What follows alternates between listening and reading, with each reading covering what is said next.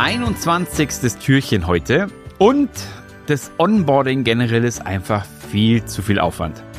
Höre ich relativ oft und um ehrlich zu sein, mir ging es nicht anders, bis wir das tatsächlich standardisiert haben zum großen Stück. Es ist sehr, sehr individuell. Daher fällt es uns oftmals so schwer, weil jeder, jede Person, die anfängt, ist verschieden und daher ist es einfach individuell.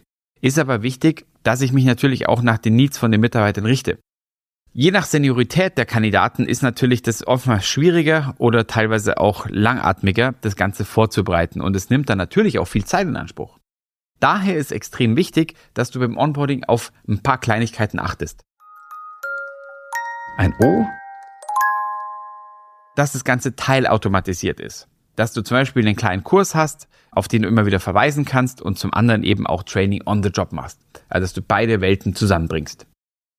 Zum Zweiten ist es wichtig, dass du das ganze Thema einfach sehr, sehr gut vorbereitest. Beispiel, man kann wunderbar Excel-Listen hierfür hernehmen, man kann Checklisten bauen, so dass du wirklich an alles denkst und jeder Mitarbeiter, und das finde ich so wichtig, ein gleiches Onboarding von dir bekommt. Dass, der, dass jeder Mitarbeiter wirklich von Anfang an die gleichen Möglichkeiten hat, weil ansonsten vergleicht die Äpfel mit Birnen und könnte die Performance oder auch die Core Values von den Leuten nicht messen, was dann dazu führt, dass beide Seiten frustriert sind nach sechs Monaten, weil dann geht's halt nicht weiter.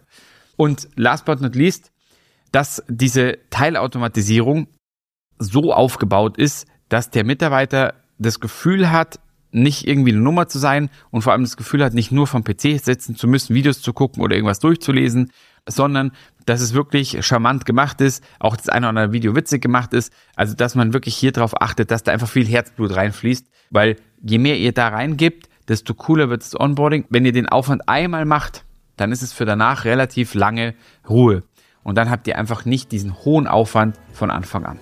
Deswegen viel Spaß bei den Tipps fürs Onboarding.